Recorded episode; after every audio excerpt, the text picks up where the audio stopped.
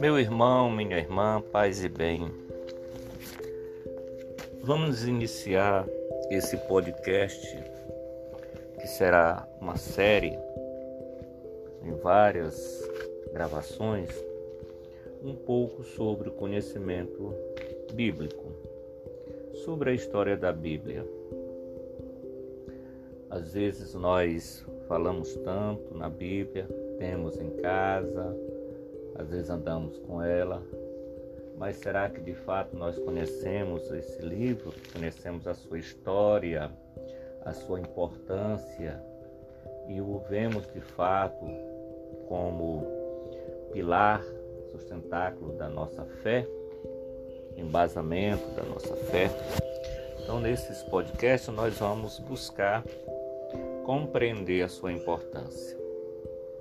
Primeiro, nós vamos compreender essa formação da Bíblia, que ela é dividida em duas partes: do Antigo Testamento, ou como muitos conhecem, o Velho Testamento, e o Novo Testamento, Antiga Aliança e a Nova Aliança. A formação do Antigo Testamento, ela se deu ao longo do tempo histórico. E a Bíblia é um livro diferente de todos os outros livros. Ela não é um livro só, mas uma coleção de pequenos livros. A palavra Bíblia vem do grego e significa literalmente livrinhos, pois indica o plural da palavra biblion, que é o diminutivo de biblos, livro. Ela foi escrita em três línguas diferentes.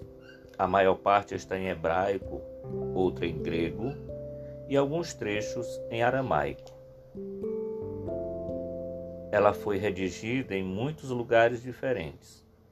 Grande parte foi escrita na Palestina, mas outras partes foram escritas na Babilônia, no Egito, na Ásia Menor, em Roma e em diversas outras localidades.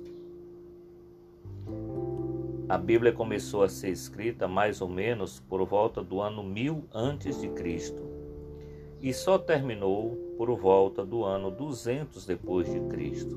Ou seja, mais ou menos 1200 anos se passaram até alcançar a forma que tem hoje. Teve muitos autores e autoras, não se sabe exatamente quantos, mas foram mais de uma centena. Mas isso não é tudo. A Bíblia é também um livro diferente de outros por ser um livro sagrado.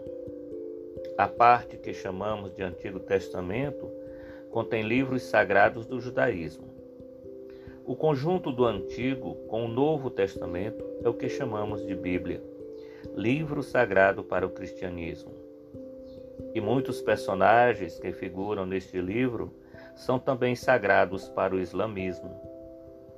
Mas dizer que é um livro sagrado não é, não quer dizer que ele tenha uma origem fora da história ou que tenha caído do céu. Pelo contrário, a Bíblia tem esse caráter sagrado porque revela o rosto do Deus da vida, que se manifesta na história, nas lutas e em favor da vida, com dignidade e justiça para todos, principalmente as pessoas empobrecidas e marginalizadas.